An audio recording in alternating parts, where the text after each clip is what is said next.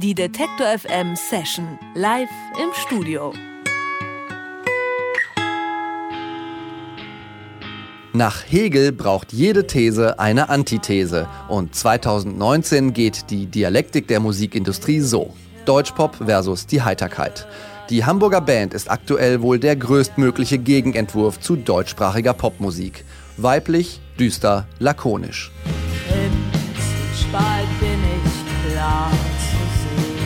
Mit ihrem alternativen Pop-Ansatz treffen sie einen Nerv. Von Indie-Kid bis Spiegelkolumnist, auf die Heiterkeit können sich zurzeit alle einigen. Der Grund? Ein aus der Zeit gefallener Sound und das Talent, die Tristesse der Moderne in Worte zu fassen.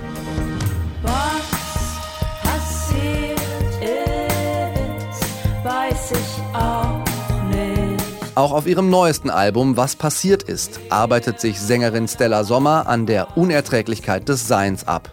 Die Heiterkeit geben sich viel Mühe, ihrem Bandnamen nicht gerecht zu werden. Trotz allem klingt Was passiert ist optimistischer als seine Vorgänger. Warum, erfahren wir jetzt. Stella Sommer von Die Heiterkeit ist zu Gast im Detektor FM Studio. Du hast mal gesagt, unsere Musik ist nicht für die kleinen, niedrigen Bühnen ausgelegt. Wie sieht denn eine perfekte Bühne aus, wenn du die dir aussuchen dürftest? Ja, hoch. so lustig, dass man jetzt auf dieser Tour oder zu dieser Platte werde ich irgendwie ständig mit Sachen konfrontiert, die ich mal gesagt habe, an die ich mich überhaupt nicht erinnern kann, wo ich nur, oh Gott. Aber nee, es macht schon Sinn. Das, äh, das Problem ist halt, bei niedrigen Bühnen hat man das Gefühl, immer gegen eine Wand zu spielen, weil das Publikum ja ungefähr auf Augenhöhe steht oder vielleicht ein kleines mhm. bisschen unter einem oder so. Und man sieht auch nur die erste Reihe im Prinzip. Ja, genau. Und ich finde es immer schöner, wenn man so ein bisschen drüber hinweg surfen kann. Mhm. Und hast du dann überhaupt mal einzelne Leute im Blick oder guckst du eher so in die Peripherie ganz hinten? Och, äh, das kommt immer darauf an, wie das Licht so ist, ob man überhaupt Leute sieht. Aber eigentlich finde ich es ganz schön, wenn ich, wenn beides halt möglich ist. Du hast ja wechselnde Bandbesetzungen, Soloalbum, ein Projekt namens Die Mausis zusammen mit Drangsal. Es passiert viel bei dir und eine Konstante in all dem ist der Produzent Moses Schneider. Warum ist ähm, ausgerechnet der so oft dabei? Mm, der ist jetzt nur bei den Hatterkeit-Platten dabei und weil ich mich einfach wenn man schon sonst alles auswechselt, äh, auf eine Person immer verlassen können sollte. Und mhm. äh, Moses habe ich jetzt einfach schon ein paar Alben gemacht und weiß, woran ich da bin. Und er kann mich auch, können uns, glaube ich, gegenseitig gut einschätzen. Man weiß, wo man halt aufpassen muss, was der andere gut kann, was er vielleicht nicht so gut kann. Bei Moses natürlich alles gut kann. Aber ich kann so ein paar Sachen nicht und da weiß er dann immer sehr genau, wie er das am besten verpackt. Im Vergleich zum Vorgängeralbum Pop und Tod 1 und 2 sind die Gitarren weniger geworden und jetzt hat man oft so einen Effekt, als wäre da ein ganzes Orchester im Einsatz. Klingt sehr bombastisch. Wie schreibst du das reduziert an der Gitarre erstmal? Hast du dann schon diese Klangvorstellung? Mm, also ich habe bei diesem Album auch wenig an der Gitarre geschrieben eigentlich. Ich habe eigentlich viel direkt mit Klavier und Synthi gemacht und ich habe dann einfach die Grundtöne genommen und den Rest ausarrangiert. Aber ich hatte nie das Gefühl, dass irgendwie Arbeit ist, dass man sagt, jetzt setzt man sich hin und arrangiert oder so, sondern es war halt eigentlich nur so ein Festhalten von dem, wie ich es halt eh gehört habe. Ähm, es war kein besonders kleinteiliger Prozess. Mhm. Wir sprechen gleich noch weiter über das neue Album, was passiert ist. Aber zuerst würden wir gerne mal einen Song von dir hören. Heute ohne Band, du allein. Welchen Song spielst du denn für uns? Mm, als erstes spiele ich den Song Jeder Tag ist ein kleines Jahrhundert, die letzte Single vom aktuellen Album.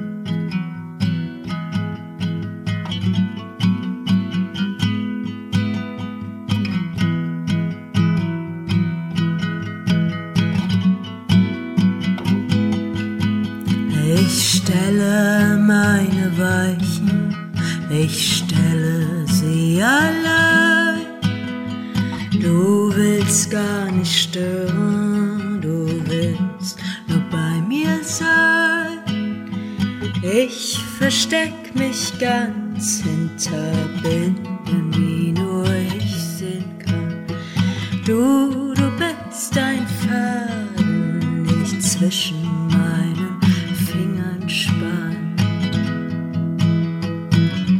Jeder Tag ist ein kleines Jahrhundert.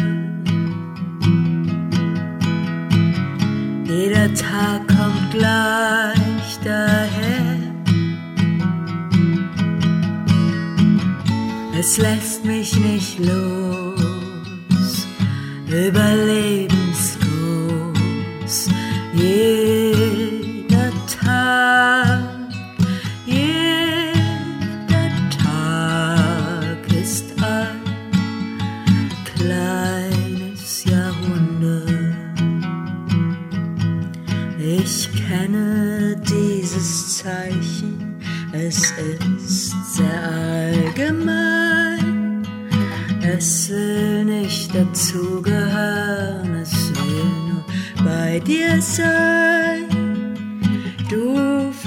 versteckst dich ganz hinter Dingen, die nur du sehen kannst. Zeit ist nur ein Gummiband, das man zwischen Menschen spannt. Jeder Tag ist ein kleines Jahrhundert. Jeder Tag entgleitet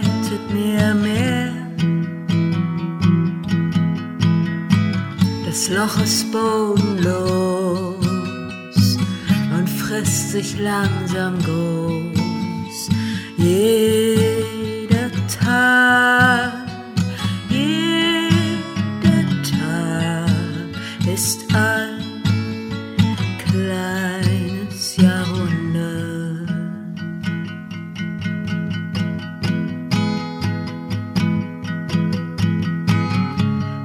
Tag ist ein kleines Jahrhundert. Jeder Tag ist endlos lang. Es lässt mich nicht los. Wir verlieren uns bloß. Jeder Tag,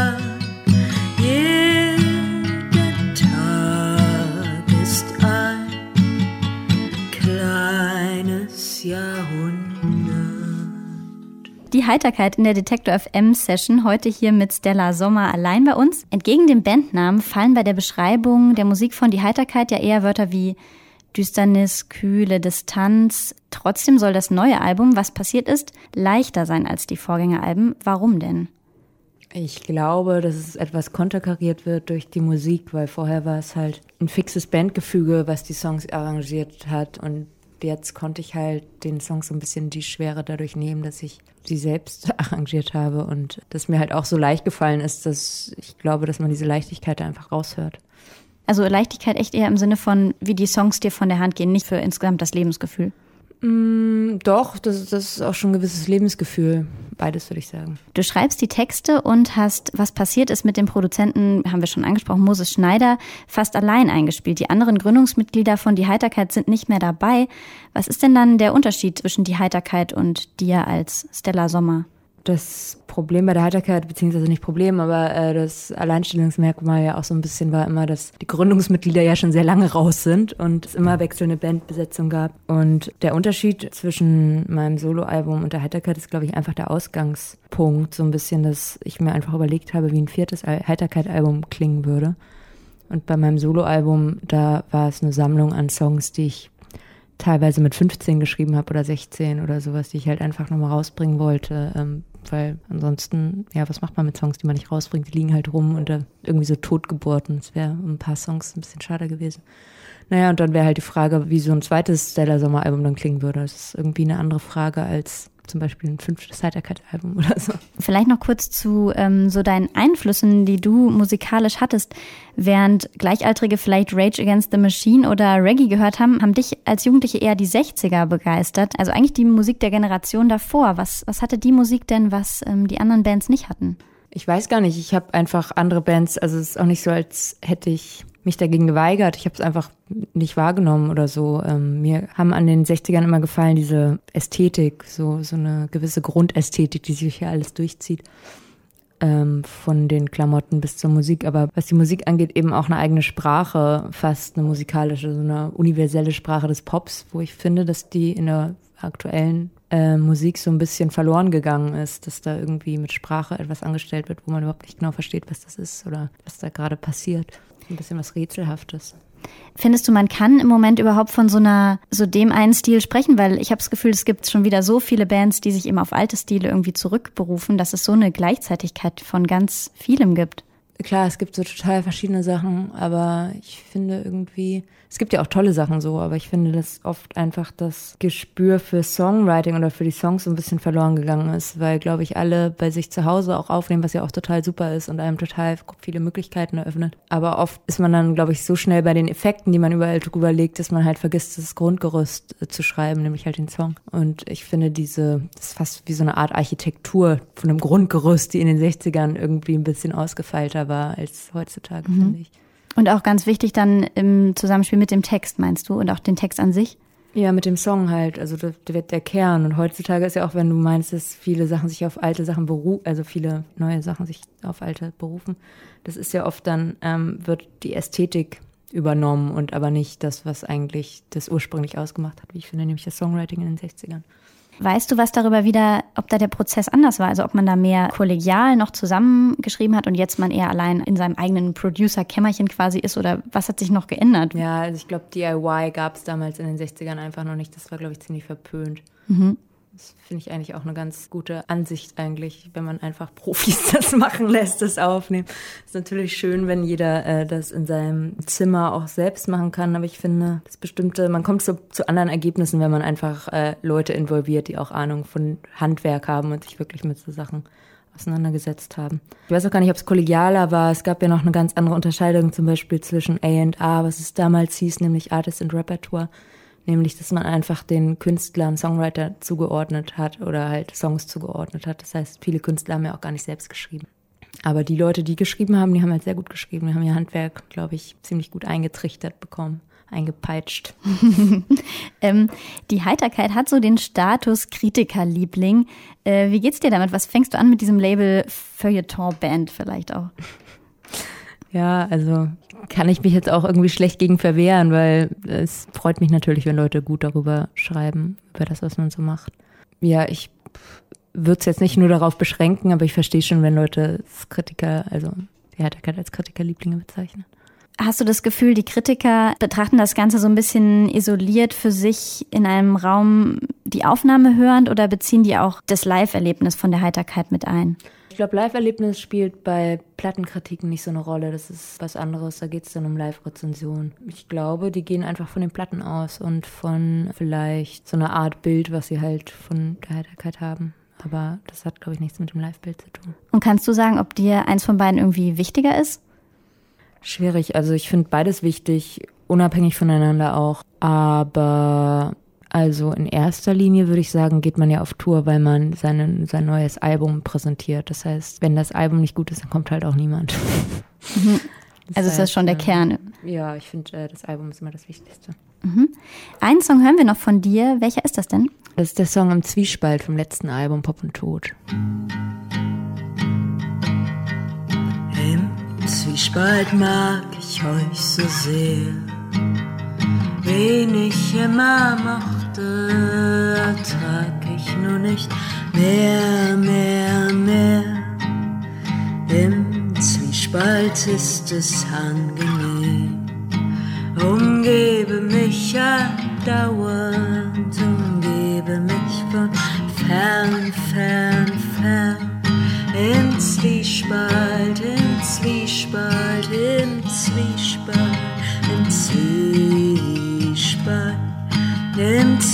Zwiespalt, im Zwiespalt, im Zwiespalt, im Zwiespalt. Im Zwiespalt mag ich euch so sehr. Es verengt sich ständig, erweitere mich mehr, mehr, mehr. Im Zwiespalt sitze ich bequem Distanz als Form von Nähe, die Blumen, die ich sähe. Im Zwiespalt, im Zwiespalt, im Zwiespalt, im Zwiespalt, im Zwiespalt, im Zwiespalt, im Zwiespalt,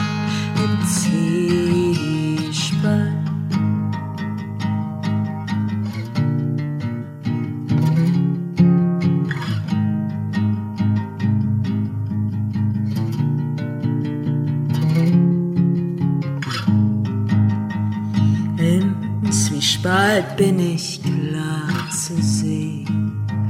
Es berührt mich chronisch, ich ernähre mich so schwer, schwer, schwer. Im Zwiespalt wünsche ich dich her. Teile von mir hassen, andere Teile sehr, sehr, sehr. Im Zwiespalt, im Zwiespalt, im Zwiespalt, im Zwiespalt, im Zwiespalt, im Zwiespalt, im